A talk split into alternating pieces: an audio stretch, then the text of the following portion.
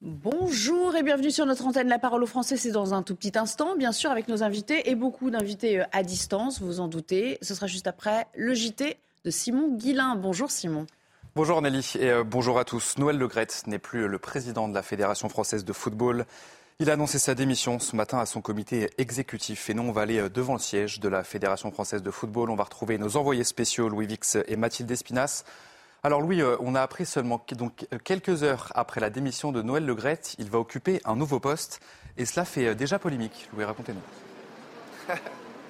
Oui, la formidable capacité de Noël Legrette à, rebondir et visiblement euh, de la Fédération française de football à, la FIFA, la Fédération internationale. Il n'y a qu'un pas ou presque, puisque Noël Legrette, après avoir formulé euh, sa démission euh, devant le COMEX peu après 10 heures ce matin, a également annoncé que son ami Gianni Infantino, le boss du football mondial, lui proposait donc un poste, prendre la tête du bureau que la FIFA a installé dans la capitale française il y a quelques mois. Alors c'est un poste plus symbolique qu'autre chose, mais cela montre que Noël Legrette n'a pas envie euh, de se retirer totalement du, football euh, mondial. En tout cas, il a nié en bloc le désormais ex-président de la Fédération française de football, euh, tous les reproches qui lui ont été formulés dans, le bilan et vous savez dans tout ce qui a été militanté par le ministère des Sports, notamment ce fameux audit, ses comportements sexistes notamment. Il a pris la parole pendant une trentaine de minutes. On ne l'a toujours pas vu.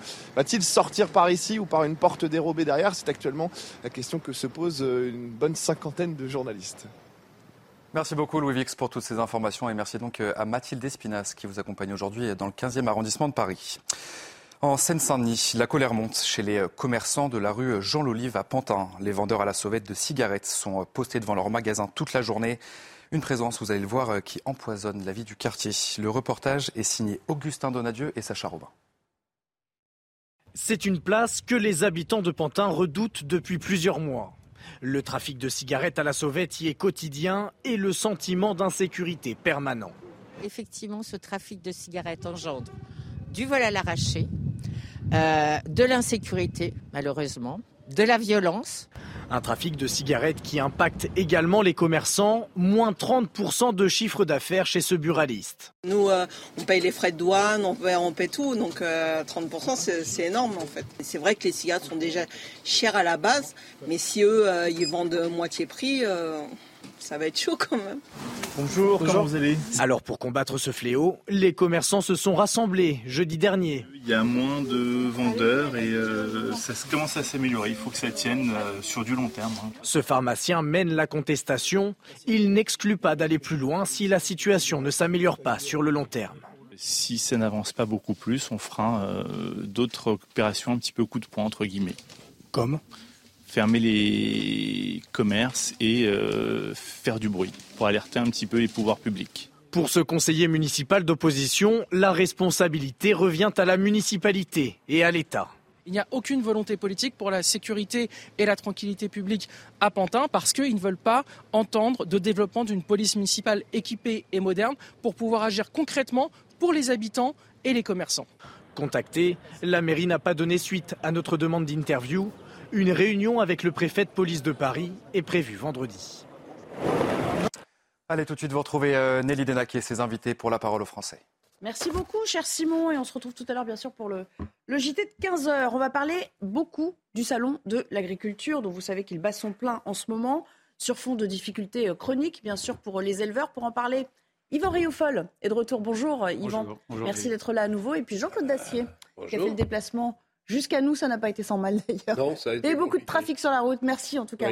Les bouchons de 3 heures, euh, c'est relativement rare. Félicitations aux responsables de l'autoroute A6 qui ne vous préviennent pas et qui prennent quand même le péage. Et vous tombez sur un bouchon quelques kilomètres après le péage. 3 heures. Félicitations encore aux gestionnaires de l'autoroute A6 et bravo. Et on n'a pas fini de payer l'autoroute, on l'a bien compris. Alors on va parler donc de ces éleveurs qui eux aussi sont soumis à la réforme des euh, retraites, en plein euh, débat en ce moment, vous le savez, euh, au Parlement. Ça se passe au, Sénat ces jours-ci.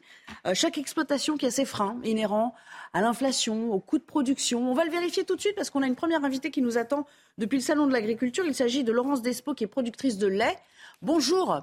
Merci de, nous rejoindre en direct du, euh, du salon. Alors longtemps laissé pour compte, les laitiers ont vu la, hausse du prix du lait, hein, puisque je crois que Lactalis a, a rémunéré en 2022 25% de plus. Il n'y avait pas de rechute prévue en 2023, mais néanmoins, il y a beaucoup de problèmes liés à la sécheresse historique qui impacte en ce moment la production d'herbe. Ça veut dire pas d'herbe, euh, pas euh, de nourriture adéquate pour les vaches. Est-ce que c'est un problème auquel vous êtes confronté particulièrement?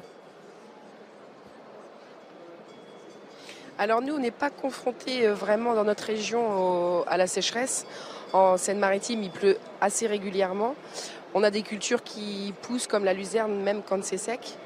Donc ça, ça nous a pas trop impacté chez nous. Mais si, euh, Ce qui nous a impacté plus en 2022, c'est euh, le prix du lait. Alors justement, racontez-nous en quoi ça vous a impacté, parce que d'un côté on dit les producteurs n'étaient pas assez rémunérés, là on vous a quand même augmenté le, prix euh, du, litre de lait, mais néanmoins, euh, quand on regarde le solde entre le nombre d'exploitations laitières qui s'installent et celles euh, qui ferment, il est de moins 2%, ce qui veut dire que on a de moins en moins d'exploitations de, de, vaches laitières. Est-ce que vous, vous avez été impacté pour votre exploitation à cause de ces, hausses de denrées? Ah ben oui, je vais vous prendre quelques exemples. Par exemple, avant, il y a deux ans à peu près, on, donnait pour 3000 euros par mois euh, d'aliments aux vaches pour qu'elles produisent du lait. Euh, on est passé à 7500 euros par mois. Donc là, on parle que, que du concentré. le prix du lait a certes augmenté. Je pense que nous, on ne fait pas partie des coopératives qui ont le plus augmenté le lait. La coopérative a eu beaucoup de difficultés l'année dernière, donc on a été les moins bien payés. Et euh, là, on était content. En début d'année 2023, euh, le lait a augmenté et euh, on est reparti sur une nouvelle baisse. C'est-à-dire que la fluctuation, elle est due à quoi en ce moment? Parce qu'on ne peut pas fluctuer comme ça d'un mois à l'autre sans qu'il y ait des, problèmes de course sur les marchés internationaux. C'est vraiment la, spéculation internationale qui vous impacte? Alors ça, on a eu une réunion il y a trois semaines où, où ils étaient très optimistes hein, sur le prix du lait, puisqu'il y a de moins en moins de, la production recule. Hein. En France, dans le monde, il y a de moins en moins de gens qui font du lait. Sûrement dû au contrat. Hein. Euh, beaucoup de gens ne savent pas qu'une vache laitière, ben, c'est très euh, deux fois par jour, 365 jours par an, pas de week-end, pas de vacances, tout ça, c'est, compliqué. Et, enfin, plein de gens arrêtent. Les céréales sont très chères et euh, on gagne mieux notre vie à faire de la céréale que faire du lait. Vous avez combien de bêtes dans votre exploitation, par exemple, pour nous donner une idée? Nous, nous, on traite 80 vaches laitières. D'accord. Et si on parle des problèmes qui ne sont pas les vôtres, certes, mais de la profession en général, j'ai lu qu'une euh, grande partie des exploitants étaient contraints aujourd'hui de vendre une partie de leur cheptel précisément pour ce que vous décriviez. Vous le voyez autour de vous dans les exploitations euh, euh, peut-être à, plus grande échelle qui n'arrivent pas à nourrir leurs bêtes adéquatement? Ah ben oui, oui, et on connaît du monde qui ont été obligés de vendre des vaches parce que parce qu'il n'y avait pas assez de nourriture hein, pour, euh, pour nourrir tout le monde. Et euh, acheter ben, coûte trop cher. Donc à un moment donné, ben, il faut faire des choix. Et, euh, ces gens-là ont fait le choix de, vendre des bêtes pour pouvoir nourrir le reste. Donc qui dit baisse de la production dit importation de lait de, l'étranger, d'autres pays, en tout cas peut-être même européens hein, pour commencer. ça veut dire qu'aujourd'hui, on, boit du lait qui vient euh, hors de nos frontières ou on en boit moins tout simplement? Euh, a priori, selon les courbes, la production de lait euh, baisse, mais la consommation ne baisse pas. Donc ça veut dire qu'on importe bien du lait. On importe de la poudre de lait, je pense, beaucoup. Ah oui, oui, oui. Oui. Euh, Yvan Rioufol, ça, bat en brèche tout ce qu'on dit sur, on en parlait beaucoup hier déjà, les circuits courts. Les circuits courts qui font que, eh bien, euh, il est toujours préférable de consommer euh, près de chez soi. Là, visiblement, ça impacte les circuits courts, il y a un danger quand même. Cela implique des mécanismes qui dépassent en effet les circuits courts. Il y a peut-être en effet des, des mécanismes d'inflation que je ne maîtrise pas, que je ne saurais vous décrire. Mais ma question était, est-ce que vous pensez qu'également euh, les événements, euh, la guerre qui, sévit en Ukraine et qui, avec les embargos russes et avec l'économie ukrainienne qui est également bloquée dans ses exportations, est-ce que ceci influe sur le prix du lait ou sur votre, sur votre concurrence ou est-ce que cela n'a rien à voir? Je pense que ça n'a rien à voir. On va nous, on va nous le donner en excuse. Mais euh, réellement, non, je ne pense pas. Je pense qu'il y a beaucoup de gens qui se font des marches sur notre dos. Parce que la semaine dernière, avant de partir euh, au Salon d'agriculture, j'ai été faire des courses. Et je me suis dit, tiens, mais les, agriculteurs sont passés par là. Il y a eu des manifestations. Et par curiosité, j'ai quand même été voir le prix du lait euh, demi-écrémé en magasin, chose que nous, on n'achète jamais.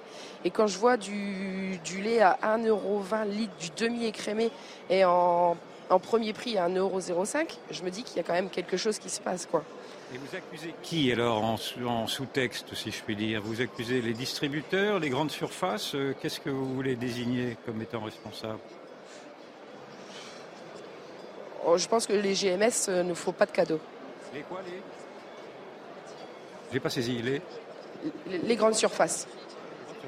Les grandes surfaces peu plus personnel, euh, euh, Laurence, euh, les retraites, on en parle beaucoup en ce moment. on sait qu'il y a eu une petite amélioration pour les agriculteurs, pour les exploitants, parce que maintenant on prend en compte les 25 dernières années pour le calcul de la retraite et non plus l'ensemble de la carrière. Est-ce que c'est quelque chose vers quoi vous vous projetez déjà, qui vous inquiète un peu ou vous y pensez pas du tout? Moi, j'y pense pas encore. Non D'accord, mais vous, êtes quand même euh, inquiète, vous faites partie de ceux qui disent cette réforme on n'en veut pas parce que vu la pénibilité de nos métiers, on, ne s'en sortira pas, on n'y arrivera pas, on ne pourra pas aller jusqu'à 64 ans, jusqu'aux 64 ans requis, ou euh, vous voyez quand même autour de vous, il y a un certain nombre d'exploitants qui sont plus âgés, et euh, que vous disent-ils? 64 bah, ans, les gens autour de nous, ils disent rien. Jusqu'à 64, ça peut aller. Mais au-delà, après, ça va être compliqué quand même pour avoir une retraite pleine. Bon, bah, on espère quand même que vous ne serez, pas, euh, que serez pas soumise à ce régime. Merci beaucoup d'avoir répondu euh, à nos questions euh, cet après-midi. On va aller voir une deuxième invitée qui aura d'autres problématiques. Mais Jean-Claude, Jean-Claude, on voit bien que petit à petit, cette crise, elle impacte à la fois le consommateur. On parlait des grandes surfaces. Tout un chacun, quand on voit qu'on a une alimentation qui a bondi de 16 à, à 20%, 25% même selon les produits. Mais on ne pense pas forcément à l'impact que ça a sur, sur ceux qui produisent. et en bout de chaîne, notre consommation à nous aussi, parce que si on produit moins, forcément, la rareté du produit fait que ce sera encore plus cher. On voyait bien, me semble-t-il, que cette jeune femme, qui travaille beaucoup, euh, ne respirait pas un optimisme débordant. Non, pas vraiment. C'est compliqué pour l'agriculture française, à part peut-être quelques grands céréaliers. Même les betteraviers, maintenant, ont des problèmes. Il n'y a pas une agriculture française qui recule globalement, hélas. Il y a des agricultures. Je n'ai pas eu le temps de poser la question à cette jeune femme quel est, croyez-vous, son revenu mensuel? Il doit être très faible. Et elle dit bien que quand je, vois à quel prix je vends mon lait et que je vais euh, de temps en temps dans les supermarchés et que je vois à quel prix mon lait ou celui du voisin est vendu, elle a eu très, avec beaucoup de, de, casse et de calme, elle nous a dit euh, bon, je pense que les supermarchés ne nous font pas de cadeaux. Il y a un vrai problème de financement de l'agriculture française. Sur les marges. sur les marges. Dans certains secteurs et dans certains domaines, c'est une évidence. Voilà des gens, je n'ai pas eu le, loisir de lui poser la question sur est-ce qu'elle traite elle-même ou est-ce qu'elle a un système de traite automatique. Bah, elle si elle traite, si elle euh, traite elle-même, ou 80 bêtes, je pense qu'elle traite elle-même. Ça veut dire que vous bossez à longueur de journée. Bien sûr et qu'il n'y a pas de week-end et qu'il n'y a pas de vacances, sauf si vous avez la chance d'avoir quelques remplaçants pas trop loin de chez vous. Il faudrait quand même qu'on se rende compte que nos amis agriculteurs ont des difficultés à faire leur job. Leurs revenus sont insuffisants, clairement. Ils bossent comme c'est pas possible et on les voit pas dans les manifs, eux. Yvan, moi j'ai une question liée à ce salon de l'agriculture qui est toujours un peu le, le, ballet des politiques, justement. Alors que ce soit l'exécutif, on avait Emmanuel Macron le week-end dernier avec un, un certain nombre, de, un petit peu de chahut. Hein, c'est ça qui a fait le buzz, plus que les considérations d'ailleurs euh, et les difficultés des agriculteurs. Chacun euh, a à cœur de se montrer, c'est le passage obligé. On est en campagne permanente quand on est au salon de l'agriculture. Comment ils vivent ça, les agriculteurs? Est-ce qu'ils voient ça comme euh, un exercice de soutien à leur métier ou avec une forme de cynisme? Il y a un côté un peu cynique quand même. Il faudrait leur demander. Je n'ai pas la prétention de parler en leur nom, mais a priori euh, connaissant effectivement leur esprit critique et leur bon sens, j'imagine qu'ils y voient ce que l'on y voit nous aussi, c'est-à-dire du théâtre, naturellement. C'est un théâtre politique. On sait très bien que quand Macron va, à la rencontre des agriculteurs, il n'y va que pendant 13 heures, ce qui est d'ailleurs beaucoup. pendant 13 heures pendant une journée et ensuite ils les ignorent pour, la plupart du temps, bien sûr. Donc je pense que le sentiment d'abandon qui est celui qui est partagé par toutes ces professions qui sont très éloignées du pouvoir, très éloignées des préoccupations des technocrates, est un sentiment d'abandon qui est d'abord prégnant au cœur même euh, des agriculteurs. Et d'ailleurs, je, je pense qu'ils ne sont pas. Et d'ailleurs, vous l'avez montré à votre question sur les retraites, vous pensiez que les retraites étaient quelque chose qui focalisait euh, également la colère. En fait, ils ont d'autres chats à fouetter. En fait, euh, la retraite, non, c'est effectivement c'est un, un, domaine qui, qui mobilise naturellement tous les syndicats et une, partie de la gauche et une partie de la droite d'ailleurs. Mais enfin, c'est surtout qui remet en scène ce progressisme qui est mal en point. Mais on voit bien que pour les agriculteurs, ce n'est pas la retraite qui, focalise les colères. Ce qui focalise les colères, qui, pourrait focaliser, euh, agrémenter toutes les colères, c'est plutôt l'inflation, c'est la, question. C'est leur quotidien. C'est leur quotidien, c'est la succession, la, la, multiplication des normes européennes, c'est leur, leur manière de ne pas pouvoir être concurrent face précisément à des pays qui ne respectent pas les normes qu'ils ont à respecter eux-mêmes. Tout ceci est tout à fait irritant et c'est ceci qui pourrait faire descendre dans la rue, si vraiment ils devaient rejoindre euh, ceux qui protestent contre les retraites, qui pourraient faire descendre dans la rue une partie de ce monde euh, rural. Mais, ça s'est vu dans le passé, hein, les manifestations, de, les mobilisations d'agriculteurs, euh, ah, c'est toujours assez impressionnant. avec les marchandises qu'on décharge, qu'on déverse dans la rue. Bien sûr. même question, c'est le bal des hypocrites, Jean-Claude Je ne suis pas d'accord avec Yvan sur l'utilité ou la non-utilité de, des prestations du président, de la première ministre et j'imagine du ministre de l'Agriculture et de quelques autres lors de ce salon. Que ne dirait-on pas si aucun des personnages en question n'allait euh, discuter un peu avec le terrain, c'est-à-dire avec les agriculteurs? Oui, il y a une part de com, tu as raison. Quand on reste 14 heures, euh, si est-ce qu'il a battu son record l'année dernière ou pas, ça, on s'en moque un peu. En revanche, j'espère, je crois même que euh, discuter pendant des heures donc avec les agriculteurs est utile et je veux croire que le président, qui n'est pas fondamentalement un agriculteur, qui en est a priori assez loin, je pense que c'est utile pour lui de parler avec les agriculteurs et qu'il apprend des choses. Et j'espère. Bah, il faut que ce soit suivi C'est mon quart d'heure optimiste. C'est mon quart d'heure optimiste. Oui, je pense que vous êtes aimable. Hein. Que, en tirent des conclusions. que dirait mon ami Yvan si personne n'y allait? Ça serait l'isolement total de cette profession à laquelle on doit tout, etc., etc. Qu'est-ce que vous diriez, cher Yvan, s'il n'y allait pas Je ne critique ah pas qu'il y aille, mais je, simplement je mets en doute le fait qu'il découvre, en tout cas j'espère qu'il ne découvre pas les problèmes non, non plus, à travers une, sa visite annuelle au Salon de l'Agriculture. S'il le fait, c'est que c'est désastreux. Il est possible d'ailleurs que ce soit le cas, bien entendu. Je veux croire que c'est utile, parce que notamment on parlait de l'Europe il y a une seconde. C'est absolument inutile. mettre un peu d'ordre, mettre un peu d'ordre dans ces réglementations qui partent dans tous les sens. Regardez ce qui se passe avec les betteraviers, les betteraviers je n'irai pas jusqu'à prononcer le nom du produit parce que c'est imprononçable. Néanmoins, la France va l'interdire et l'a déjà soi-disant interdit. Les pays voisins, pas spécialement. On a fait la même chose avec le glyphosate le marché européen de l'agriculture, c'est un peu n'importe quoi. Oui, et puis ça, suppose, ça suppose un peu de volontarisme politique une fois qu'on est à Bruxelles. Il y avait un sondage ce dont on a un petit peu manqué ces dernières années. Un sondage, un micro-trottoir avait été fait euh, hier ou avant-hier sur le salon de l'agriculture en demandant à nommer le, ministre de l'agriculture. Personne n'était capable de nommer le ministre de ah l'agriculture. et, moi, et moi non plus. D'ailleurs, son nom m'échappe à l'instant même où je voulais le prononcer. Donc c'est bien pour vous dire que... La...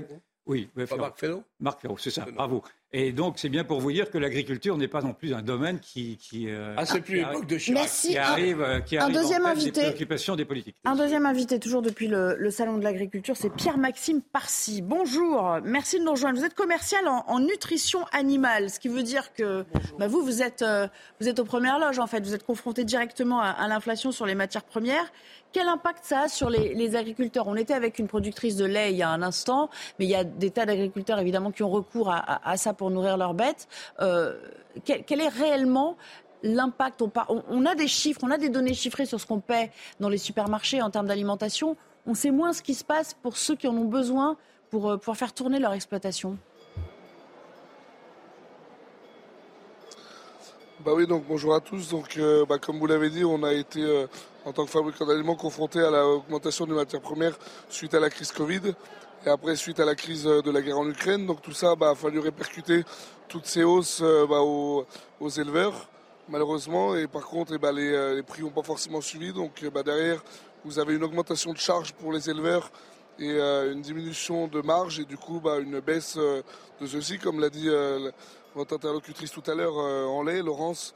Je veux dire aujourd'hui quand on baisse le prix du lait alors que les charges augmentent, eh ben, ça ne peut pas durer très longtemps, sachant quand on voit entre autres sur le salon de l'agriculture les, les, les, grandes surfaces qui font de la pub entre autres pour, pour eux en disant qu'ils rémunèrent les éleveurs le producteur de lait, le producteur de viande, à juste titre, eh ben, on voit que c'est pas forcément vrai et qu'il y a de la communication grand public euh, euh, dissimulée derrière tout ça. Ah ouais, donc vous, vous faites aussi partie de ceux qui disent, euh, comme disait pudiquement votre, votre prédécesseur, elle disait, ils nous font pas de cadeaux. Donc vous, vous allez encore plus loin, vous dites, vous faites un peu arnaquer quand même. Bah aujourd'hui, voilà, moi donc, bah, je suis commercial en nutrition animale, comme vous l'avez dit, mais je suis fils d'éleveur.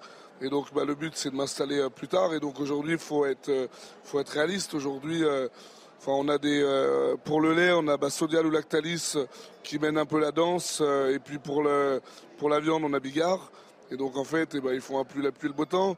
Ils corrigent dès qu'il y a une hausse de prix au niveau national par de l'importation, ce qui surcharge le marché puisque le marché est fixé bah, bien sûr avec l'offre et la demande. Et puis bah, du coup, les prix baissent derrière aux producteurs. Ça fait, à peu près six mois qu'on est soumis à une très forte inflation. Hein. Euh, on n'a peut-être pas encore de recul euh, euh, précis sur les dépôts de bilan, mais vous, à votre échelle, avec les personnes avec qui vous traitez, vous voyez déjà des gens qui renoncent, qui arrêtent l'exploitation ou qui vendent? Ah oui, oui, alors on était, alors on était bah, comme, comme le ministre de l'économie l'a dit la semaine dernière, on est sur 55 000 faillites d'exploitation par an en moyenne. Mais euh, par contre, depuis la, depuis la crise Covid et la crise en Ukraine, donc l'inflation, oui, on est, euh, on est supérieur. Oui. Qu'est-ce qu'on vous dit, euh, les prévisions pour... On n'a pas assez de recul encore, mais... Oui. Mais pour 2023, est-ce que l'horizon, a priori, va rester sombre toute l'année ou on vous dit qu'il va y avoir des améliorations de ce point de vue? Bah après aujourd'hui moi avec mon âge je suis obligé de vous dire qu'il y aura des améliorations. Sinon je peux pas vous dire vous décrire que le tableau est que noir. Alors évidemment c'est peut-être pour la profession on s'en sortira le mieux économiquement, mais après l'agriculture est quand même un secteur où on a une certaine résilience et de toute façon il faudra passer le cap. Et ce sera dur, ce sera très dur. Il y en a qui vont rester sur le carreau, mais, mais bon, il faudra essayer de s'en sortir. Est-ce qu'il y a des solutions alternatives pour faire baisser les coûts? Est-ce que l'État contribuer un peu plus euh, euh, fortement? Est-ce qu'il y a des aides qui sont possibles ou euh, vous ne voyez pas du tout de salut de ce point de vue? Bah, L'État, moi, quand j'écoute Emmanuel Macron qui nous parle de la consommation hors foyer samedi à l'ouverture du salon et qui dit que c'est aux filières de s'organiser mieux, bon, bah, c'est de la com pour lui, tant mieux pour lui. Hein. C'est la balle dans son camp. Mais après, aujourd'hui, l'État, pour moi, l'État cautionne le matraquage de l'agriculture française. D'accord. Bah, restez, avec nous une seconde, c'est intéressant ce qu'il dit. Eh il n'y a aucune illusion de leur part, hein, de la part des aides d'État, on en parlait tout à l'heure. Bien comprendre et très concrètement, à combien estimez-vous, naturellement au doigt mouillé, les taux d'inflation que vous avez à supporter depuis la crise du Covid, comme vous l'avez dit, et depuis la crise de la guerre en Ukraine? Ça, c'est ma première question. Et ma deuxième question, il y a un, grand mouvement euh, social qui s'annonce pour mardi prochain avec une France dite bloquée que lancent les syndicats. Est-ce que vous allez vous joindre à cette grande manifestation de protestation? Alors bah, pour la première partie de la question, moi je vais vous parler donc euh, côté nutrition animale, les aliments ont augmenté en moyenne de 25%, donc euh, toutes catégories confondues, hein, aviculture, euh, porc ou ruminant. Donc il bah, a fallu répercuter, alors ça c'est dû à la hausse des matières premières et puis de l'énergie suite à la guerre en Ukraine, ainsi que l'évolution des coûts des transports. Et donc après bah, par rapport à la réforme des retraites sur, sur ce que vous dites, bon moi honnêtement je me sens pas du tout concerné par cette réforme. Même en aparté, je ne comprends pas pourquoi des gens de mon âge ou plus jeunes même manifestent. Et après, voilà, le pays, le pays peut être bloqué. Après, aujourd'hui, les gens qui font la grève, bon, je me ferai peut-être pas que des amis, mais c'est ceux qui ont les moyens, entre guillemets. Ceux qui font la grève, voilà, c'est les bobos, c'est les écolos, c'est les parigots. On y appelle comme on veut. Aujourd'hui, moi, j'y crois pas du tout. Et de toute façon, ça sera comme pendant le Covid et pendant toutes les crises. C'est les, premiers de cordier, comme les appelle le président, qui feront tourner le pays et qui travailleront. Donc, euh, moi, personnellement, ça m'inquiète pas beaucoup. C'était le point de vue de Pierre-Maxime Parcy. Merci beaucoup. Merci d'avoir répondu à nos questions. merci à Manon Habert qui était avec vous euh, au Salon de l'Agriculture et, qu'on retrouvera tout à l'heure pour euh, d'autres intervenants. Voilà, c'était le, mot de la fin. Euh, en quelques secondes, Jean-Claude, quand même. quelques secondes. Ouais, bah oui, vous pouvez pas poser de questions parce que là, on est en train de déborder. Mais en quelques secondes, quand même, on voit à quel point ils ne se sont pas du tout concernés par, par cette mobilisation. Moi, ce qui me frappe, c'est le jugement qu'ils portent, semble-t-il, sur l'Europe et la politique agricole européenne. Il y a eu une grande époque, à l'époque notamment de Jacques Chirac, qui était la politique agricole commune. Là, les agriculteurs français s'en sont plutôt bien sortis. Aujourd'hui, j'ai le sentiment que l'Europe qui se libéralise, sans doute a-t-elle raison, mais fait que les conséquences pour les agriculteurs français sont, pour la plupart d'entre eux, pas pour tous, mais pour la plupart d'entre eux, très difficiles au plan financier. Ils ne gagnent pas assez d'argent, nos agriculteurs. Il faut leur permettre de vivre mieux qu'ils le vivent, c'est évident. Et on aura l'occasion d'en reparler puisqu'on va y retourner au Salon de l'Agriculture dans la deuxième partie de l'émission. A tout de suite dans La Parole aux Français. La parole aux Français de retour dans un tout petit instant. Le temps de retrouver Augustin Donadieu pour le rappel des titres. Bonjour Augustin. Et ces terribles chiffres concernant les violences au sein du foyer familial hors violence conjugale, 64 300 victimes ont été enregistrées en 2021 par les services de sécurité, soit une augmentation de 16% par rapport à l'année précédente. 80% des victimes étaient mineures au moment des faits. Le nombre de signalements pour violences sexuelles, quant à lui, a augmenté de 26%. C'est au tour des sénateurs de débattre de la réforme des retraites. Le texte arrive cet après-midi dans la seconde chambre du Parlement pour un premier examen en commission, une étape importante pour le gouvernement qui cherche à obtenir le vote des républicains, majoritaire au Sénat. Après le passage en commission, les sénateurs se retrouveront jeudi en début d'après-midi pour le coup d'envoi des débats dans l'hémicycle.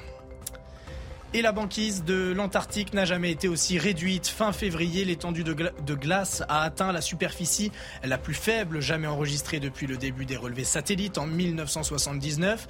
La banquise mesure aujourd'hui 1 790 000 km contre 2 millions il y a tout juste un an.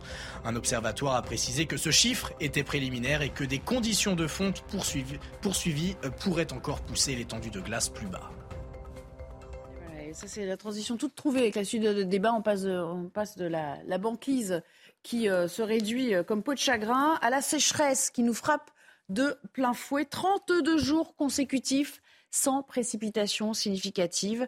Euh, c'est un record depuis qu'on a commencé à enregistrer la pluviométrie. C'était en 1900. 59, donc il n'a jamais fait euh, aussi sec sur une période donnée euh, en plein hiver. Euh, cinq départements en alerte renforcée, il y a l'Ain, les Bouches-du-Rhône, l'Isère, les Pyrénées-Orientales et le Var. Et puis il y a 34 départements en France où l'on estime que le niveau des nappes phréatiques est largement insuffisant pour la saison. Eh bien, on va en parler avec Renaud Muselier qui, nous, rejoint en direct. Renaud Muselier, bonjour, merci d'être avec nous. Je rappelle que vous êtes le président de la région Sud. On le rappelle, donc la sécheresse, elle, frappe de plein fouet euh, votre région, puisqu'il y a euh, plusieurs départements, dont les Bouches-du-Rhône, qui sont très impactés. Ça a des conséquences, évidemment, sur, euh, sur les agriculteurs. On l'a vu tout à l'heure, on l'a vérifié avec nos invités. On leur demande en plus de réduire de moitié leur consommation, donc impact sur la production. Que peut faire l'État et que peuvent faire, d'une manière générale, les collectivités pour leur venir en aide aujourd'hui? Alors d'abord, euh, il faut savoir que la région Provence-Alpes-Côte d'Azur a toujours été impactée par la sécheresse depuis des millénaires. Hein. Les Romains ont fait des aqueducs, nos aînés ont fait le lac de Serponçon et, le lac de Sainte-Croix, c'est-à-dire les gorges du Verdon. On a fait fabriqué la société du canal de Provence et il n'y a pas si longtemps, euh, Pagnol euh, écrivait Manon des sources pour la sécheresse à Aubagne.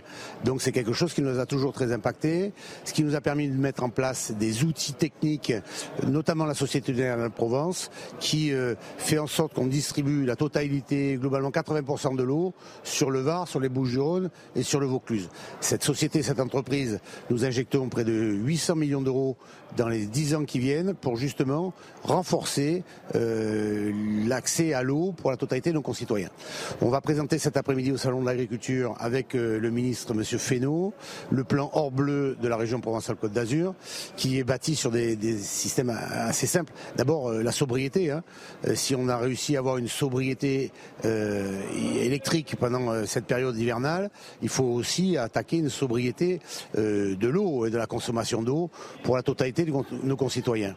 Parallèlement à ça, nous avons engagé depuis deux mois avec la totalité des départements de la région, département par département, ce que j'appelle le plan d'eau, pour voir comment on aborde le problème du Vaucluse ou des Alpes-Maritimes, qui n'a absolument rien à voir, ni l'un ni avec l'autre. L'un, par exemple, dans les Alpes-Maritimes, euh, n'a qu'un réseau euh, d'eau, euh, d'eau d'eau d'eau buvable, d'eau potable, ce qui pose un autre problème pour l'accès aux fonds européens.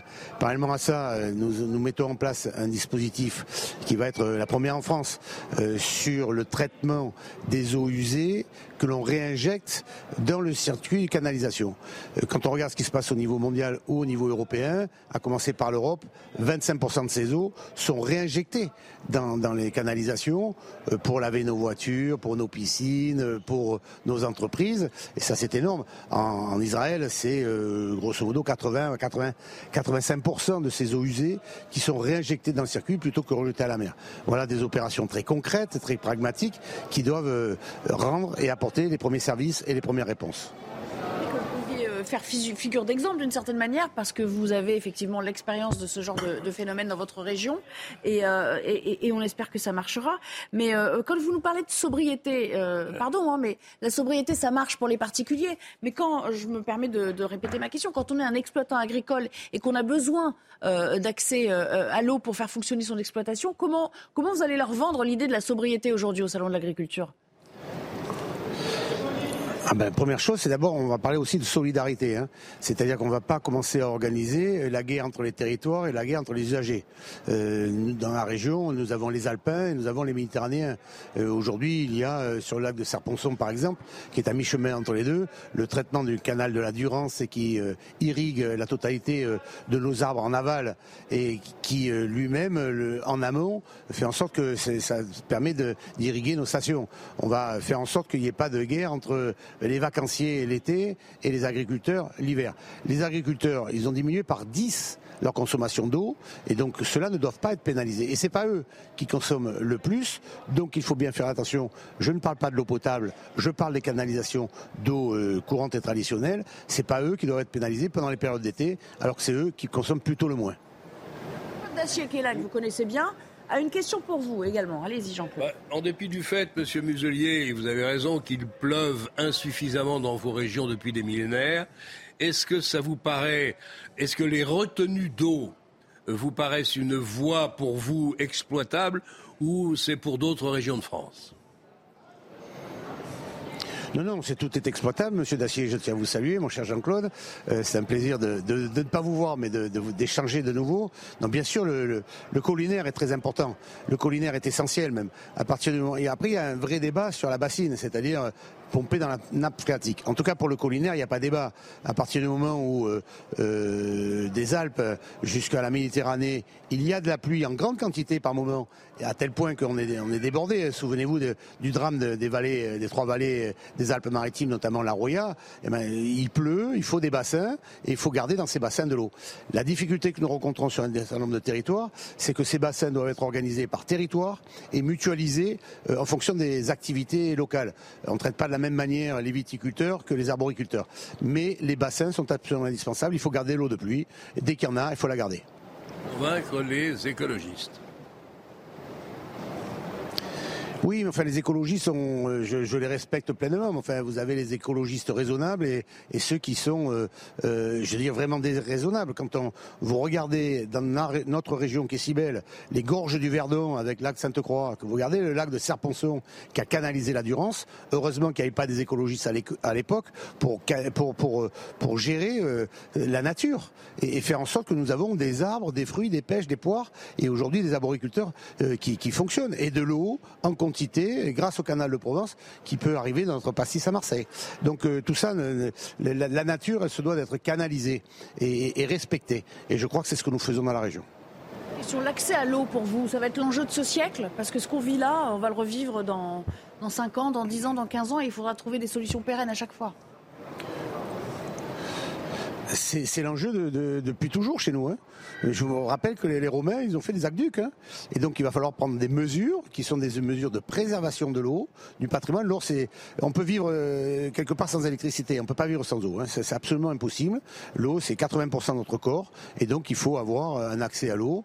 Les Israéliens, je pars en Israël euh, fin du mois de mai pour voir ce qu'ils ont fait. Notamment pour, euh, il y a tout le volet du traitement des eaux usées où vous récupérez quand même 80% des eaux usées, ce qui est absolument énormissime. Alors que nous, nous, on a 0% de requalification de nos eaux usées qui sont reversées lorsqu'elles sont traitées euh, dans, les rivières et qui va jusqu'à la mer.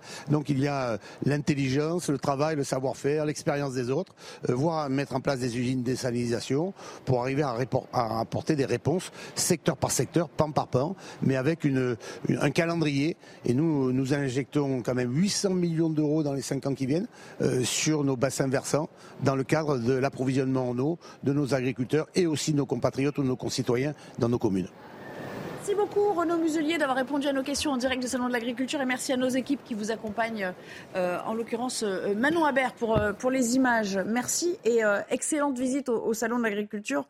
On espère quand même pour vous que ça ne va pas durer 14 heures. On parlait de la durée vous savez, de, ces, de ces allées. La, mocule, la molécule d'eau est très lourde. Elle retombe toujours. L'ennui, c'est qu'elle ne retombe pas toujours au même endroit et à la même heure. C'est ça notre problème. La planète, la planète, à mon avis, ne connaîtra pas une sécheresse désastreuse. Mais c'est vrai que dans le Midi, ça fait longtemps qu'il n'a pas plu, et on vient de vous l'expliquer. Il faut trouver des solutions. Et la clé, elles, ce sera la solidarité, comme il Elles disait. existent, les Ouais. solutions. Parce qu'il faudra pouvoir euh, euh, jauger en fonction des, des, besoins de chacun. On va changer tout à fait de sujet. Euh, Amaury Boucaud nous a rejoint. Bonjour Amaury. Évidemment, il euh, s'agit en ce moment d'évoquer l'affaire euh, Palmade avec un certain nombre euh, d'incertitudes sur le calendrier euh, immédiat. C'est-à-dire qu'on sait euh, qu'il est euh, d'ores et déjà écroué hein, euh, dans le centre hospitalier où il se trouve, au Kremlin-Bicêtre. On ne sait pas quand aura lieu le transfert euh, de, de l'humoriste vers, vers la prison à laquelle il est affecté. Vi- Visiblement, c'est la prison de Fresnes. Exactement. Alors, faut bien comprendre qu'être écroué, c'est avoir c'est-à-dire avoir un numéro d'écrou Ouais. et donc être inscrit sur la liste des personnes qui sont rattachées à un établissement pénitentiaire. Mais ça ne veut pas dire qu'on est forcément derrière les barreaux. En l'occurrence, Pierre Palmade a un numéro d'écrou à la prison de Fresnes. Il est donc écroué à la prison de Fresnes, mais il est toujours à l'hôpital du Kremlin-Bicêtre et il y restera jusqu'à ce que son état de santé euh, le permette. Alors les conditions dans lesquelles il est euh, placé dans cet hôpital euh, du Krem- Kremlin-Bicêtre depuis qu'il est écroué ne sont plus les mêmes qu'avant. Quand il était à l'hôpital Paul Brousse, on se souvient qu'il avait son bracelet électronique à la cheville, donc il n'était pas tout à fait libre de ses mouvements, mais là c'est bien pire, puisque maintenant, par exemple, s'il doit recevoir de la visite ou même des lettres, ça doit passer par le filtre euh, du juge d'instruction qui doit valider cela, et puis même son accès au téléphone par- portable, par exemple, Mmh, est extrêmement limité. Pourquoi? Eh bien, notamment pour la préservation de l'enquête en cours, qui est un des arguments qui a été mis en avant euh, par la Cour d'appel de Paris, justement pour le placer en détention provisoire. Est-ce qu'on a d'autres informations, d'autres avancées sur, euh, sur l'enquête Alors- ou euh, c'est le statu quo pour l'instant? Mais alors, pas encore.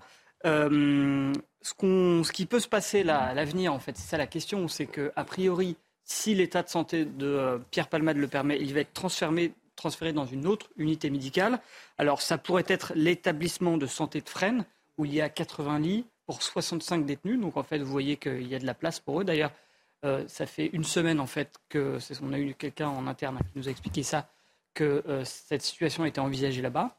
Et il peut également être placé à l'hôpital du Kremlin, du, du Kremlin non, mais de la Pitié-Salpêtrière qui dépend, enfin, qui est liée aussi à Fresnes. Parce que c'est dans le même. euh, Voilà, exactement. Et donc, il aura un, un statut de, euh, de détenu patient. Et puis, si son état s'améliore encore, alors dans Ouais. ces cas-là, il va rejoindre une maison d'arrêt. Alors, la maison d'arrêt, euh, c'est là où sont placées les personnes en attente d'un jugement, donc soit la détention provisoire comme lui, ou les personnes qui sont condamnées à moins de deux ans de prison. Donc, s'il rejoint une maison d'arrêt, la question, ça va être de savoir dans quelles conditions. Comme c'est une personnalité connue, euh, en général, on ne va pas le mêler aux autres détenus, on va le placer à l'isolement. Et donc là, ça pourrait être à Fresnes, mais ça pourrait être, par exemple, à Fleury-Mérogis, qui est beaucoup encore plus près de Melun. C'est seulement à 30 minutes en voiture de Melun. Donc si les ça enquêteurs- facilite les déplacements, les Exactement. transferts. Ouais. Ça pourrait être aussi la prison de la santé, elle est plus loin, mais on dit qu'à la prison de la santé, il y a un quartier où il y a de nombreuses personnalités connues et que c'est une habitude dans cette prison. Et la prison de la santé est plus proche de la Pitié-Salpêtrière. Euh, Ouais. Oui, mais elle est très loin, elle est loin de Melun puisqu'elle est dans Paris et que donc c'est plus d'une Enfin, heure de. À Fresnes, il y a une très belle unité hospitalière. Hospitalière. C'est c'est une prison, entendons-nous bien. C'est pas un hôpital ouvert à tous les vents. Mais euh, ils sont, si j'ose dire, euh, bien, bien Il y a une prise en charge en cas de rechute, notamment Et euh, d'ailleurs, dans, cette, euh, dans cet établissement de santé de Fresnes, vous avez eu euh, plusieurs personnalités qui ont été euh, euh, placées là-bas. Vous aviez l'acteur euh, Sami Nasri, hein, c'est ce que me disait une source interne, et vous avez aussi Tariq Ramadan qui est passé par cette unité-là. Pour qu'on comprenne la différence aujourd'hui aussi, c'est que euh, il n'est plus gardé par des policiers, mais par des membres de la pénitentiaire. hein, Alors en fait, pas tout à fait. C'est pas très clair cette histoire. C'est ce que j'ai lu ce matin, moi. Oui, bien sûr. Non, mais en fait, euh, j'ai- demandé euh, de nouveau à un surveillant pénitentiaire- de m'éc- m'éclairer un peu là-dessus. Alors, ce qui se passe, c'est que là, comme il est toujours dans un, un- un hôpital public, normalement, c'est encore la police. Mais si, bien sûr, il change et qu'il va dans un hôpital qui est lié plus étroitement à Fresnes, là, à ce moment-là, ce sera bien sûr des surveillants D'accord. pénitentiaires. Donc là, il est encore gardé par la police. Exactement. Très bien. Ok. Un commentaire, Yvan. Non, pas sur l'affaire Palmade, parce que je, cette affaire Palmade euh, qui feuilletonne un petit peu partout, singulièrement sur les autres chaînes de télévision, et pas trop ici, et bravo, euh, me, me fatigue un peu. Mais ce que je voudrais surtout, euh, pardon Amaury, mais qu'on n'oublie pas les, les vraies victimes. Les vraies victimes, ce ne sont pas, ce n'est pas Palmade, naturellement. Mais personne n'a dit ça. hein. Ni son, non, non, mais ça Ouais. pourrait laisser Ah l'impression. on parle beaucoup de palmade et moins de la famille, c'est vrai. Et voilà. Et Ouais. donc, et moi, j'aimerais qu'on donne, qu'on nous donne des nouvelles de la famille, qu'on nous donne des nouvelles de ce père de famille, qu'on nous donne des nouvelles de cet enfant, et qu'on nous donne des nouvelles, effectivement, de la mère de famille, etc. Or, ce sont vraiment les grands oubliés de cette, cette Alors, le petit garçon- Et c'est cette voilà, le petit garçon, son état s'est amélioré. dans l'opinion, me semble-t-il. En tout cas, chez moi, dans- de mon point de vue. Ce qu'on sait, c'est qu'effectivement, le petit, le petit garçon de 6 ans qui était dans la voiture avec son père, son père était le conducteur de la voiture, cette voiture qui a percuté, ou plutôt qui a été percutée par la voiture de Pierre Palmade, ce petit enfant est sorti de l'hôpital euh, hier, c'est ce que sa famille a indiqué à CNews. Et puis, euh, ce qui se passe maintenant, ça va être toujours de savoir euh, le bébé qui devait naître et qui était dans le Oui, ventre en de plus, sa mère et qu'on a sorti, euh, est-ce qu'il a eu le temps de respirer? Si oui, Pierre Palmade est accusé à ce moment-là d'homicide involontaire et sinon, il est accusé de blessures involontaires. Et c'est pas du tout les mêmes peines encourues, bien évidemment. hein. Euh, je crois Oui, que ça, c'est un autre Bah, dans sujet un affreux cas- dont on a déjà On parlé. Mais de faire une double, une double autopsie pour savoir si cette petite fille est bien une petite fille, c'est qu'on on entre dans l'absurdité totale. Ouais, elle était vivante au moment où. Ce qu'on sait, c'est qu'elle était vivante avant C'est vrai l'accident. qu'au bout de Ouais. sept mois, dans le ventre de sa mère, elle était évidemment vivante. Et elle s'était. Il c'était faudrait que- quelque part déjà un J'ai enfant. déjà eu l'occasion de le dire, mais il faudrait vraiment que le législateur s'empare de cette question parce que Mais cela devient absolument C'est ahurissant. tout le débat sur l'avortement que nous ne manquerons pas d'avoir dans les semaines et les mois qui viennent. Et est-ce qu'on a des nouvelles des autres membres de la famille? Puisqu'effectivement, il me veut mettre l'accent, et il a bien raison, Yvan, sur euh, le sort de cette famille dont on a euh, Bah, les dernières nouvelles, c'est que entendu le- aussi les membres de la, de la famille élargie. le, le père justement de cet enfant de 6 ans qui est sorti de l'hôpital, Mm. Lui, aux dernières nouvelles, il avait subi euh, plein d'opérations. Enfin, je crois que c'était 6 ou 7. Mhm. Euh, la mère, on sait qu'elle est sortie de l'hôpital, mais qu'elle, elle a toujours euh, ce traumatisme et de savoir si son enfant sera considéré comme euh, étant, ayant vécu ou non. Euh, voilà, dans les dernières infos, euh, voilà, voilà ce qu'on a. Et euh, le récit de l'accident, il a, il a donné d'autres détails, Pierre Palmade Alors, on n'a pas encore ces informations. On n'a pas encore ces informations, d'accord. Parce que c'est vrai que ça circule aussi beaucoup. Oui. On s'y intéresse peut-être d'un peu trop près, mais on, on y reviendra un petit peu plus tard. J'espère qu'un drame comme celui-là permettra peut-être euh, de prendre conscience tous ceux qui consomment à tort et dans n'importe quelle condition de la drogue, que ce soit de la cocaïne ou de l'héroïne. J'espère qu'ils se rendront compte des dégâts gigantesques que cette inconscience peut donner. On Et l'évoquait- J'espère, c'est la vision optimiste d'une tragédie comme celle-là. On évoquait hier les campagnes de sensibilisation qui sont inexistantes, tout simplement parce que, euh, comme c'est illégal, eh bien, il n'y a pas de, comme, la- l'alcool, de prise en compte de ça pour sensibiliser les consommateurs, euh, les, euh, euh, les, chau- enfin, les chauffeurs de camions, de bus, de, de, Et pa- plus de généralement, cela montre malgré tout l'état désespérant d'une partie de la société qui, non seulement à travers les drogues, mais à travers les antidépresseurs, refuse, pour une partie d'entre elles, surtout dans la jeunesse, d'affronter la réalité. La question à, se poser aujourd'hui, c'est de savoir quelle est cette quête de sens impossible maintenant pour toute une partie d'une population la plus jeune qui n'a plus d'idéal et qui est obligée de se réfugier dans des paradis artificiels, dans des paradis euh, chimiques, etc. Et ça, c'est une vraie question existentielle qui est à poser. Néanmoins, tous ceux qui prennent leur voiture, que ce soit à leur sortie de leur domicile ou dans une boîte ou dans n'importe quelle circonstance, et qui sont sous drogue, sous coke ou sous héroïne évidemment encore bien davantage, il faut, je ne sais pas ce que dit la loi, je l'ai oublié, il faut que ce soit, il faut être impitoyable. Enfin, c'est pas acceptable de conduire dans des circonstances pareilles. Ce n'est plus acceptable. L'alcool, c'est pas mieux, j'en conviens, mais il y a déjà une répression forte. Et il faut sortir de cette situation folle. Vous avez entre 800 000, on ne sait même pas quel est le nombre, 800 000 ou 1 million de conducteurs qui n'ont même plus d'assurance. Il serait peut-être temps que le gouvernement regarde tout ça. Allez, on va s'interrompre. Merci beaucoup, Amaury, pour toutes ces euh, informations concernant euh, l'affaire Palmade. Dans un instant, nous serons avec une bergère qui euh, ah. élève des, moutons qui produisent à la fois de la viande et de la laine, une espèce assez rare qui se trouve euh, dans la Manche. Elle nous parlera de son quotidien depuis le Salon de l'Agriculture euh, avec nos équipes. À tout à l'heure.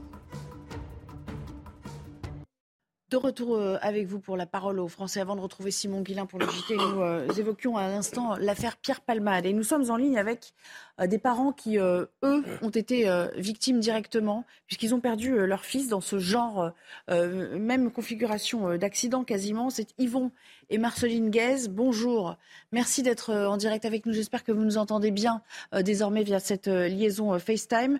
Vous, vous êtes les parents de, de Noé. Noé, il avait 16 ans lorsqu'il a été tué par un chauffard qui était euh, euh, sous l'empire de stupéfiants et, de l'alcool entre Grasse et, Antibes. C'était euh, au tout début de l'été 2022.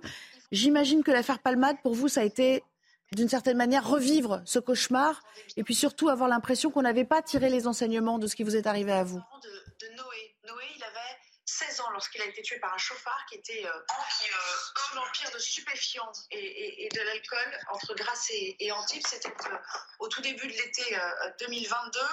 J'imagine que l'affaire Palmade, pour vous, ça a été d'une certaine manière revivre ce cauchemar et puis surtout avoir l'impression qu'on n'avait pas tiré les enseignements de ce qui vous est arrivé à vous. De, Noé. Noé, il avait 16 ans lorsqu'il a été tué par un chauffard qui était sous l'empire de stupéfiants et... Alors, y a, on est en train de les joindre une autre fois. C'est dommage parce que ce témoignage, il nous est important et on, aurait vraiment tenu euh, à les avoir aujourd'hui. Mais on va retrouver, en espérant que ce soit rétabli, Simon Guillain pour le journal. Bonjour, rebonjour Simon. Rebonjour Nelly bonjour à tous ceux qui nous ont rejoints sur CNews. C'est donc au tour des sénateurs de débattre sur la réforme des retraites.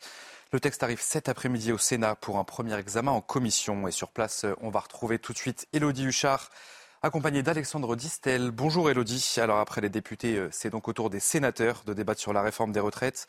Des débats, on le, on s'en souvient à l'Assemblée, euh, mais ça s'annonce un petit peu moins tendu au Sénat, Elodie.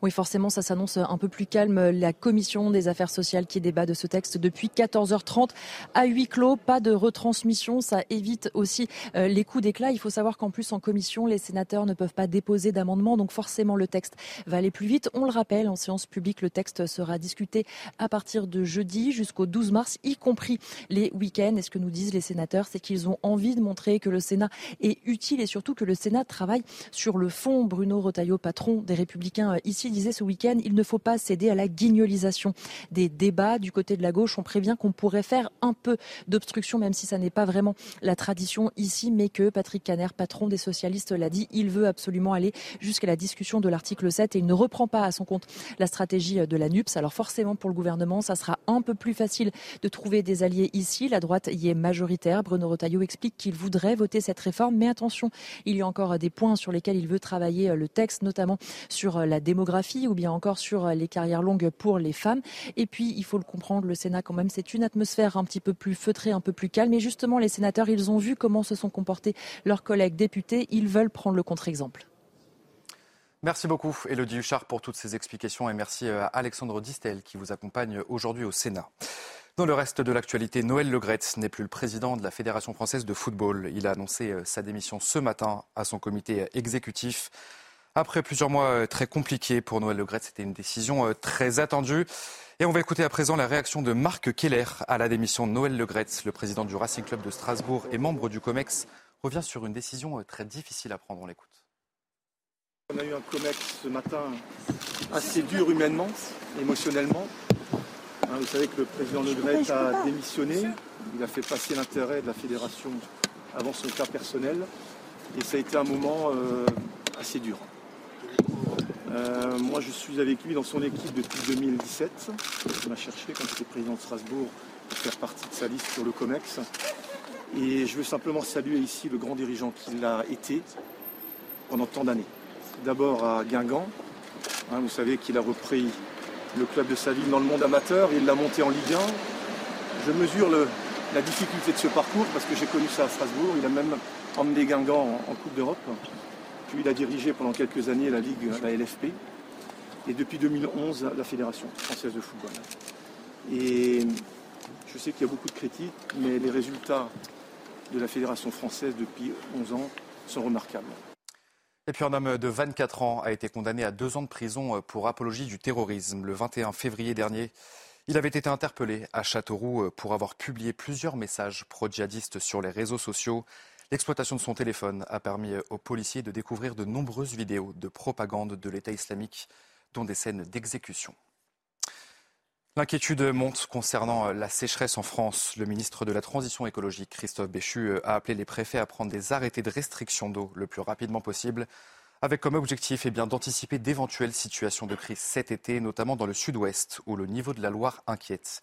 Reportage au bord du fleuve, signé Michael Chaillot. Nous sommes à quelques kilomètres en amont d'Angers. La Loire a un débit de 460 mètres cubes seconde. C'est quatre fois moins que la moyenne hivernale habituelle. Le bras de Saint-Aubin, juste à côté, est lui quasiment à sec. À l'heure actuelle, moi, je peux passer à pied. Et d'habitude, il faut des bottes, voire des cuissards pour traverser. Un peu plus en amont, le fleuve Royal laisse apparaître des bancs de sable comme en plein été. À la Fédération de pêche du Maine-et-Loire, on scrute les cartes avec inquiétude. Depuis qu'on fait des suivis hein, sur le niveau des cours d'eau des nappes, on est sur la troisième année la plus déficitaire après 90, 2019 et là 2022. Pour moi, en fait, on a enchaîné avec la sécheresse et on va directement vers une autre sécheresse tout de suite. Le dernier arrêté sécheresse suite à l'été 2022 a été levé début janvier. Mais il faut en reprendre d'autres immédiatement, disent les pêcheurs, pour qui l'État n'est pas assez dans l'anticipation. Malheureusement, il faut taper plus fort. On a vécu dans on a vécu dans l'excès, je pense, à une période. Il faut arrêter le gaspillage, quoi. Il faut arrêter les, les quatre douches par, par jour et, ou le bain ou, ou les piscines. ou les piscines éventuellement. Si les conséquences sur le milieu naturel sont déjà bien visibles, c'est maintenant la question de l'approvisionnement en eau potable qui va se poser. Dans le département du Maine-et-Loire, 80% de l'eau potable est pompée dans le fleuve. Et voilà pour euh, ce tour de l'actualité à 15h sur CNews. La parole aux Français, deuxième partie, Nelly Denac et ses invités. Merci beaucoup, cher Simon, de retour avec euh, nos débatteurs et avant de retrouver des invités, euh, en l'occurrence Jean-Claude Dacier et Yvan Riffol. Alors on parlait des agriculteurs, on est allé voir des laitiers, on est allé voir ceux qui s'intéressent aux problématiques de l'eau. Hein. Renaud Muselier, le président de la région Sud, était avec nous. Il y a des branches qui s'en tirent plutôt mieux que d'autres, mais encore une fois, la leçon à tirer de tout ça aujourd'hui, c'est que ce sont les circuits courts qui euh, fonctionnent, Jean-Claude. Oui, les circuits courts fonctionnent, mais si l'on veut nourrir euh, tout le monde, et même au-delà de nos frontières, les circuits courts, ce n'est pas la solution. C'est bien, on en profite quand on est dans, à proximité, mais ce n'est pas la solution. Moi, je rêve d'une agriculture performante, comme elle l'a été pendant des années. Extensive. Bah, c'est-à-dire, euh, oui, mesuré, mais extensive, oui. Enfin, on est en train de se faire piquer notre place de première agriculture européenne par euh, l'Allemagne. Enfin, écoutez, franchement, ou certains autres pays, j'ai, plus l'exactitude du classement, mais on est devenu le troisième ou le quatrième pays européen en matière agricole, alors qu'on était les meilleurs il y a 20 ans. Donc je veux bien que les circuits courts soient la solution pour un certain nombre de, gens. Euh, si c'est pas, il faut voir les prix, il faut voir la, la réalité des produits qui sont proposés il faut une réponse plurielle. Il n'y a pas une réponse globale. C'est vrai que la, politique agricole extensive, tous les écologistes se mettent à hurler en disant jamais, il faut arrêter, il faut, revenir à, une production qui soit plus mesurée, etc. Oui, sans doute. Sauf que de plus en plus nombreux. Me semble-t-il, me semble-t-il, et que l'agriculture française est capable de s'exporter, alors qu'aujourd'hui elle importe 60% des poulets que nous mangeons viennent du Brésil ou de je ne sais pas où. On pourrait en parler jusqu'à ce soir. Donc il y a quand même une politique, me semble-t-il, plus volontaire, plus dynamique, plus efficace que celle que nous avons aujourd'hui. On voit trop près de notre porte aujourd'hui quand on parle localisme, circuit court, c'est-à-dire que on n'a pas assez d'ambition euh, on n'aurait pas d'ambition Non, ah, je, pense que c'est une. D'abord, le localisme devient une idée moderne, c'est-à-dire que c'est au contraire, c'est un retour aux sources et c'est un, ça répond à une demande, mais il ne faut pas se cacher la face. C'est vrai qu'il y a maintenant une agriculture à deux ou trois vitesses. Le localisme répond naturellement à une agriculture plus proche de la nature, à une agriculture plus écologiste, mais c'est une agriculture plus chère. Enfin, même si les circuits courts raccourcissent bien entendu les, les, les prix les, intermédiaires. Mais je pense qu'il faut maintenant se mettre à la place. D'abord, il faut écouter. Moi, je ne suis pas un spécialiste de ces questions-là, mais il faut écouter les agriculteurs. C'est eux qui parlent le mieux de leurs problèmes. Et quand ils nous disent que pour l'instant, qu'ils sont d'accord avec les écologistes, quand ceux-ci leur disent qu'il faut éviter l'usage excessif des molécules chimiques, il y en a encore 200 à peu près qui sont en suspens. Euh, on, peut entendre ça, mais simplement, il faudrait qu'il y ait des solutions alternatives. Or, pour l'instant, euh, la France se plie euh, presque systématiquement aux oukases de l'Union européenne, enfin aux oukases en tout cas de la justice européenne, qui, qui impose aujourd'hui des respects des normes qui, sont pas, qui ne sont pas respectés ailleurs, en tout cas au plan international, et qui donc donnent une concurrence euh, déloyale vis-à-vis des produits français. Parce que les Européens eux-mêmes les respectent, ces normes. Mais je, euh, moi, je, Ou est-ce qu'on est les seuls à s'y plier, voire J'ai l'impression, d'après ce que j'entends, d'après ce que j'entends des agriculteurs français, on serait, les, on serait les seuls à les respecter à la lettre. Donc il y a une grande stupidité. Et en même temps, je ne veux pas non plus balayer d'un revers de main tous les écologistes les plus responsables qui nous disent qu'en effet, il n'est pas très sain de multiplier les, les, les apports chimiques euh, afin de, en insecticides, etc. Mais par exemple, sur cette polémique sur le glyphosate, on a bien compris que le glyphosate n'était pas aussi nocif qu'une propagande écolo a, a, voulu nous le faire croire. Et moi, encore une fois, je fais confiance, euh, n'étant pas spécialiste en plus, à ceux qui parlent le mieux de leur métier, c'est-à-dire les agriculteurs. Et je pense qu'il faudrait les entendre plutôt que d'entendre les technocrates, les, écologistes, les parigots, et, etc. Est-ce que notre agriculture a été plombée par euh, tout le débat euh, d'il y a 10, 15, 20 ans autour des OGM Ça a donné, ça, il y a eu une mauvaise Ça n'a pas aidé, oui, c'est certain. Il y a eu une mauvaise presse à ce moment-là. Et au jour d'aujourd'hui, on se rend compte que des OGM, on en mange tous les jours. C'est pas souvent. Euh, euh, qu'on y échappe. Euh, ça n'a jamais gêné personne. Donc on prend des décisions drastiques d'un côté, mais elles reviennent de l'autre. Non, mais parce que c'était, c'était comment s'appelait-il, le leader à l'époque? José Bové. José Bové, qui a fait sa réputation, non pas sa fortune, mais sa réputation sur ce, sur ce cheval de bataille qui était ridicule les OGM, euh, tous les grands spécialistes euh, vous expliqueront qu'on en a tous les jours à portée de la main et qu'on en mange tous les jours. C'est pas ça le problème. Euh, mais c'est vrai que ça n'a pas aidé le développement agricole.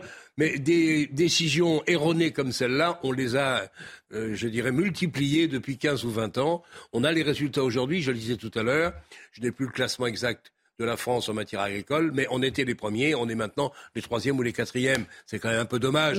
une lente régression. C'est pas le seul domaine dans lequel on recule, c'est vrai, mais il serait peut-être temps de s'en saisir et de faire ce qu'il faut. Merci Jean-Claude. On va euh, accueillir notre dernier invité, en espérant, on croise les doigts que ça marche cette fois-ci, avec euh, Aurélie Bourassin, euh, qui est bergère à ah. Marquézieux, dans la Manche.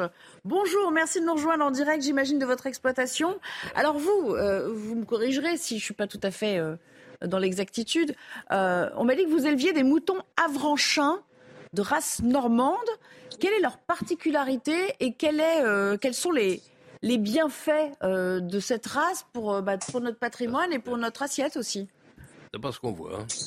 Alors, tout, d'abord, je, tiens à m'excuser. Je ne suis pas du tout dans mon exploitation. C'est absolument pas prévu. Je suis dans le train. Je reviens du salon de l'agriculture et on a eu des petits problèmes logistiques. Alors, J'élève euh, du, mouton, du mouton à Franchin. C'est une race normande euh, en voie de disparition et c'est euh, c'est une race mixte en fait qui, qui fait aussi bien de la viande que de la laine. Alors c'est une race super intéressante pour ça parce que la viande qu'elle produit est excellente, très fine. Et, et sur tout, tout, ce qui est aspect laine, c'est vraiment la deuxième meilleure laine de France après le mérinos. Donc on est sur une fibre qui est très longue, très fine, euh, et, qui, euh, et, qui, et qui est facile à transformer en fil en fait. Donc euh, donc c'est une bonne combinaison de, de, de, bonne viande, de viande savoureuse et de recyclage enfin de, de l'animal pour sa laine et de, l'exploitation de sa laine pour, bah, pour se vêtir. Alors oui tout à fait, c'est vraiment un animal hyper mixte, c'est super éthique. En plus de, dans, les coloris on a des moutons noirs, donc euh, sur euh, sur notre fil naturel on a mélangé 5% de laine noire, ce qui donne un, effet chiné, donc qui est très beau, qui nécessite euh, pour ainsi dire pas de pour, pour, ce fil naturel pas de teinture, rien du tout. Donc c'est vraiment un fil très agréable. La filière de la laine en fait qui est réhabilitée, est-ce que ça se passe à grande échelle ou ça reste quand même on va pas se mentir, un métier de niche un peu confidentiel aujourd'hui. C'est ça. Alors en fait, on a tout un savoir-faire qui, euh, a disparu. Euh, les filatures sont, sont, euh, mais on est vraiment sur un secteur qui repart. Et, c'est hyper intéressant, c'est-à-dire que bah, la laine, on a toute une génération de personnes qui, ont vraiment très très très envie de, de, de reprendre ça en main. Alors euh, ça, vient probablement d'un. Enfin, euh, aujourd'hui, quand on tourne des moutons, la, laine s'en va euh, sur les cargos en Chine pour revenir après dans l'industrie. Et donc, c'est hyper. Enfin, c'est pas éthique, c'est pas, pas chouette du tout. Donc, l'idée, c'était vraiment de recentrer cette filière, de récupérer euh, de récupérer nos, produits, euh, de, de, remaîtriser ces filières-là, de, tout relocaliser en France. Donc on, a vraiment, on est vraiment sur cette tendance-là aujourd'hui et c'est vachement intéressant. Donc euh, le plus dur, c'est de récupérer les savoir-faire, c'est récupérer les outils industriels, mais mais il y a plein de passionnés, il y a, y a, des gens qui sont impliqués, il y a une filière qui pousse vachement et c'est hyper intéressant. Justement, une question peut-être un peu plus euh, personnelle, euh, euh, puisque vous parlez de, passion. J'ai cru comprendre que pour vous, c'était vraiment une passion. Ça fait un certain nombre d'années déjà que vous êtes recyclé. Ça veut dire que vous n'exerciez pas ce métier avant. Comment vous avez fait la bascule? Eh bien, on n'aura pas la réponse. En faisant des rencontres. Ah si. La, bascule s'est faite simplement en, faisant des rencontres. Et les rencontres, euh, c'est euh, euh, avec des personnes impliquées qui m'ont donné envie d'aider cette, animale. Merci beaucoup Aurélie Bourrassin d'avoir répondu à nos questions parce que les conditions n'étaient pas évidentes, mais néanmoins on a pu vous, vous entendre à peu près correctement. On vous souhaite un bon retour chez vous depuis donc le Salon de l'Agriculture. C'est déjà la fin de cette émission. Merci beaucoup Yvan Rioufol et merci à, Jean-Claude Dacier dans un instant. Mickaël Dorian pour 90 minutes info. Je vous retrouve demain 14h. Excellent après-midi.